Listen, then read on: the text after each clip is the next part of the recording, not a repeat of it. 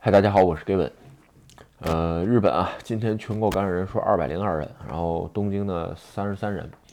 呃，新的这个变种是吧？欧米克戎没有这个任何消息啊，但是呃，看世界其他国家对于整个新的变种确实传染力很高啊。这个 WHO 最新发这个发的消息是吧？呃，一般是一到一点一天半到三天，这个新变种的这个病毒增加数会倍增啊。呃，但是在日本没看到这个现象啊，具体，呃，说实话，其他的新闻没有什么过多的描述，因为。呃，日本现在这个阶段，欧米克戎还算可控，是吧？然后还是这句话吧，等年底年末日本的这个大移动，对吧？因为放放假嘛，是吧？因为加上去年，去年其实日本对于就是说归省啊，大移动这部分，嗯，就是比较克制，有些人都没回家，所以今年一定要回。回完之后，看看日本这个新的有没有什么变化，是吧？前两天聊过了，这个哎，昨昨天应该说过了，是吧？这个日本的这次。呃，延长了，嗯，就是说现在这个禁止新入国的这个事儿是吧？呃，我个人认为吧，明年年初的时候看一下，延长两周，明年年中，呃，一月份中旬会有新的报告，主要还是看年底这一波是吧？OK，这个前两天啊，呃，聊了一个这个新的，就是说日本的劳动签证是吧？第二类特定技能签证开放了是吧？然后呢，哎。呃，对日本的可能的影响，哎，今天吧有一个，呃，算是非常，嗯，我觉得还可以的这个，哎，一个一篇文章是吧？他介绍日本啊，就说现在，呃，对于外国劳动者的永住权和。这些外国劳动者家族的永住权，哎，都认同之后，对于日本社会会引起的一些呃，就说变化，是吧？在这个一点上，呃，怎么说呢？就说有一篇文章，哎，讲的还不错，所以呢，我有一部分赞同，但是部分不是特别赞同，所以咱们今天聊聊，是吧？OK 啊，咱们先说，呃，对于日本啊，接受外国人劳动者这件事儿啊，呃，会增加行政成本，那这一部分啊，呃，是不是应该？雇佣外国人的这个这个呃企业来负担，其实说句实话，这一部分我我不站我我首先我是提我持反对意见啊，我觉得这种东西就是完全是差别化，是吧？本身啊，呃，日本这边其实我在别的视频上聊过啊。还算是一个普通人，哎，相对生活比较容易或者是安逸的国家。举个简单的例子啊，你可以在你比如说你是外国人，同样像我一样这种，你可以在你所在的区或者是市一所，是吧，找到这种免费学日语的。嗯，当然了，虽然嗯日语教的水平不好，一般吧，是吧？不好倒说不上，因为都是一些退休的大爷大妈，是吧？这个六日的时候去那儿，哎，帮你讲讲免费的日语，其实就是跟你普通的对话。但是对于练习对话，完全可以，是吧？你要说很系统的学习，这东西我觉得应该是在学校完成，是吧？所以这个东西不可能比。但是，但是这一部分确实是要花行政成本的，对吧？还有，你比如说你去日，你去日本的这个市一所、区一所，很多东西现在都是多国语言对用对应，是吧？以前日本是四种语言，现在好像是五种语言都对应了，对吧？所以在这种情况下，呃，会增加行政成本，这是确实。是啊，其实我原来聊过，在日本生活成本的一部分就是这个行政成本啊，嗯，所以说对于个人来说行政成本不多，但是对于各个区域所啊、市一所这种，就是个人就是国家的行政成本其实还是蛮高的。首先说，呃。因为有一些地方，比如外国人多，你像呃瓦拉比是吧？包括日本的绝，还有川口这些地方，哎，你都能碰到，就是说完全一套中文的手册或者资料。你比如韩国人居住区比较多，都有韩国的是吧？相反啊，有一些这个他们在雇佣一般的这种哎这个 partner 或者是这个员工的时候，都会问，哎，你第二外语学的什么？有的会说那么两句蹩脚的中文或者是韩语啊，这个其实都能交流。简单点说，嗯，这一部分其实。还国主要是国家负担，那是不是应该到企业？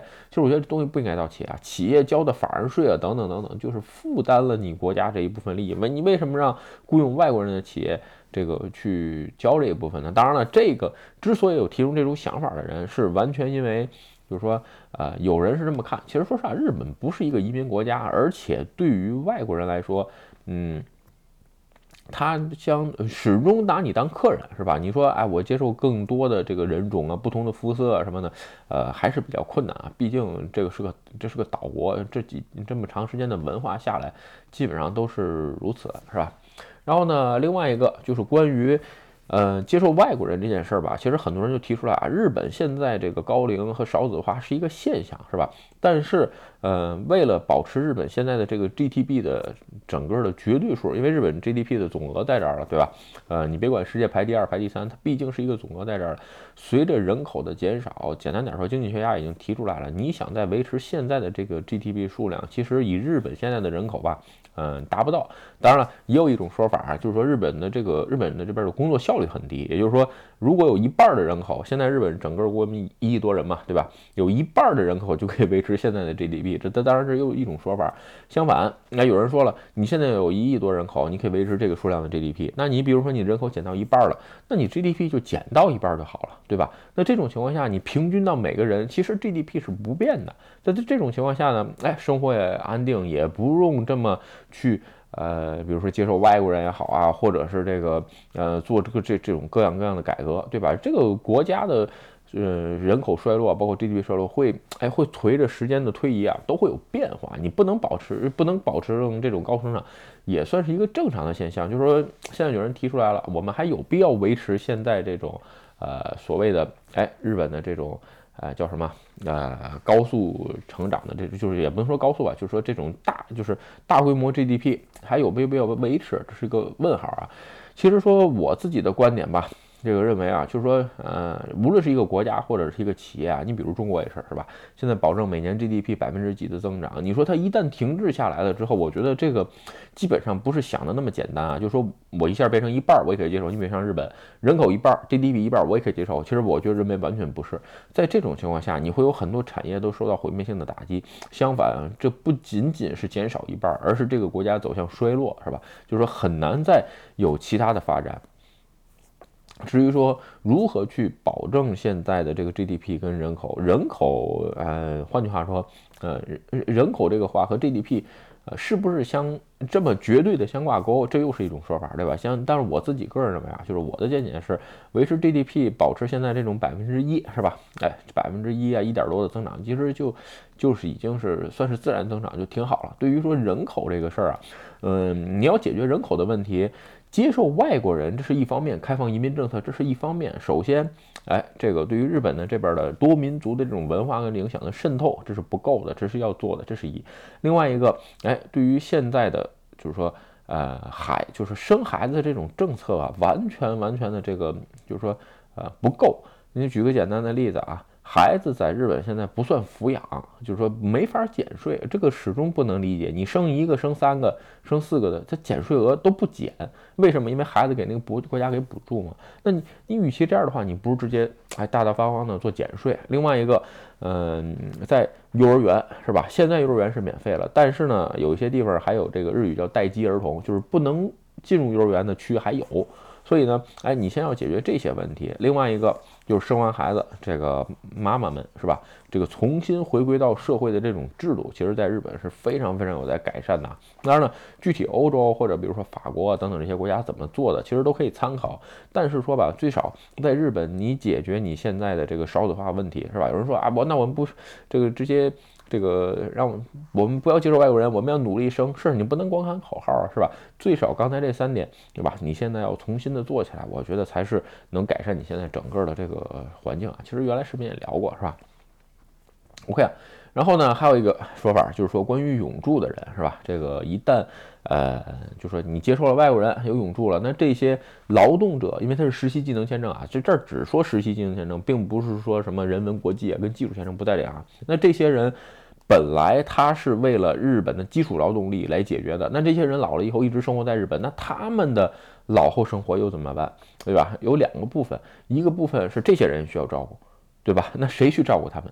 对吧？那你就始终就像这个恶循环一样，发国债这种是吧？为了填新的国债，这个为为了补以前的旧国债，我要发新的国债，永远就像日本现在的这个呃国家的这个这些借款啊，就是。不，我只能不停的膨大，为什么还不起，还不掉也，对吧？我只能靠新这个拆东墙补西墙那么去做。其实对于人口老龄化的这部分也是这样，是吧？你让这些人来过来，你比如说造船业啊，包括呃老就这个呃叫什么养老院啊，就这些工作你让人家做是吧？那这些人老了怎么办？他有永住权，你是赶不走的，对吧？这是一个问题。另外一个还有一个问题就是年金。年金问题啊是这样，就是，特别是你在日本生活的朋友，你会发现过啊。如果说你在日本大学刚一毕业，你就开始上年金，这个没有问题啊。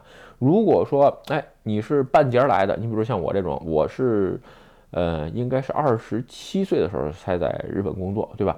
所以对于我来说，呃，怎么说？就是你交的年金的时间会短这么好几年，比日普通的大学毕业生或者比其他，就是短这几年有一什么小问题，就说要不你就补五年前的年金你补掉，对吧？要不然你就是老后退休时候少拿一点，是吧？少拿一点就出来一个问题啊，就是日本它是有个低保的，如果说这个人他本身工作就是说拿的年金就不高，你想这种技能实习签证拿的工作拿的工资都很少，他交的年金数也不够，对吧？再加上有可能年龄大，到最后他拿。的年金，哎，这个非常少的情况下，在日本属于低保人群，那日本政府又又得给这个生活补助，那还还是一个，换句话说，那这部分钱谁来负担，对吧？咱们刚才提到了，呃，增加行政成本的时候，是吧？让企业负担，企业肯定不愿意，那最后还怎么样？还是国民的税金去负担。其实在这个点上来看吧，就是说，呃，用外国人去解决日本的基础劳动力，是不是一件好事儿，对吧？这个说句实话。啊，我个人是想不透这个岸田这步棋啊，为什么要就是这么去做这个事儿，完全是一个死循环，而且不会有太多的好善，就是其他好的方法去解解决，是吧？OK，最后啊，就是稍微说一点我关于签证我自己的看法，就是说日本现在签证啊，这个制度首先很旧啊，都是昭和年间的，是吧？而且对于其他的国家，比如说欧洲啊，包括美国也好，对于人才竞争上面基本上没有什么优势。虽然它现在有高度人才签证，是吧？但是仅仅是高度人才签证上边啊，一个是不够灵活，是吧？这个有些企业达不到，对吧？相反，哎，有一些。呃，我我说过了，已经是自由职业者啊之类的，或者说是已经是这种，呃，就是怎么说呢？小有呃小有规模是吧？已经哎可以达到，比如退休啊或者什么，他就只是想哎来这边做一点什么，但是呢不止这个东西生活，就这些部分的人的签证现在是没有，很尴尬，一定要弄个公司，这个公司在日本弄很麻烦啊。这个你聊过公司报税的，你各位就知道是吧？所以说日本现在对于改善整个的这个老龄化，包括劳动力资源不足，包括人才不足的问题啊，其实还是说一个是签证，另外一个哎整个的现在社会制度还是严还是严格的按照昭和年间制定的很多这个制度在做啊，其实我觉得都应该重新做，是吧？慢慢改善。OK 啊，今天视频啊，咱们就借我看了一篇文章吧，就是说啊，日本接受大量的外国劳动者涌入之后，对日本社会的影响，是吧？OK，如果各位有什么意见呢，哎，也方留也方也希望各位留在下边，咱们可以相互讨论一下。OK，今天视频啊就跟各位分享到这儿。如果你觉得我的视频有意思或者对你有帮助，请你帮我点赞或者分享，也欢迎加入盖文的会员频道，多多频道多多支持。拜拜。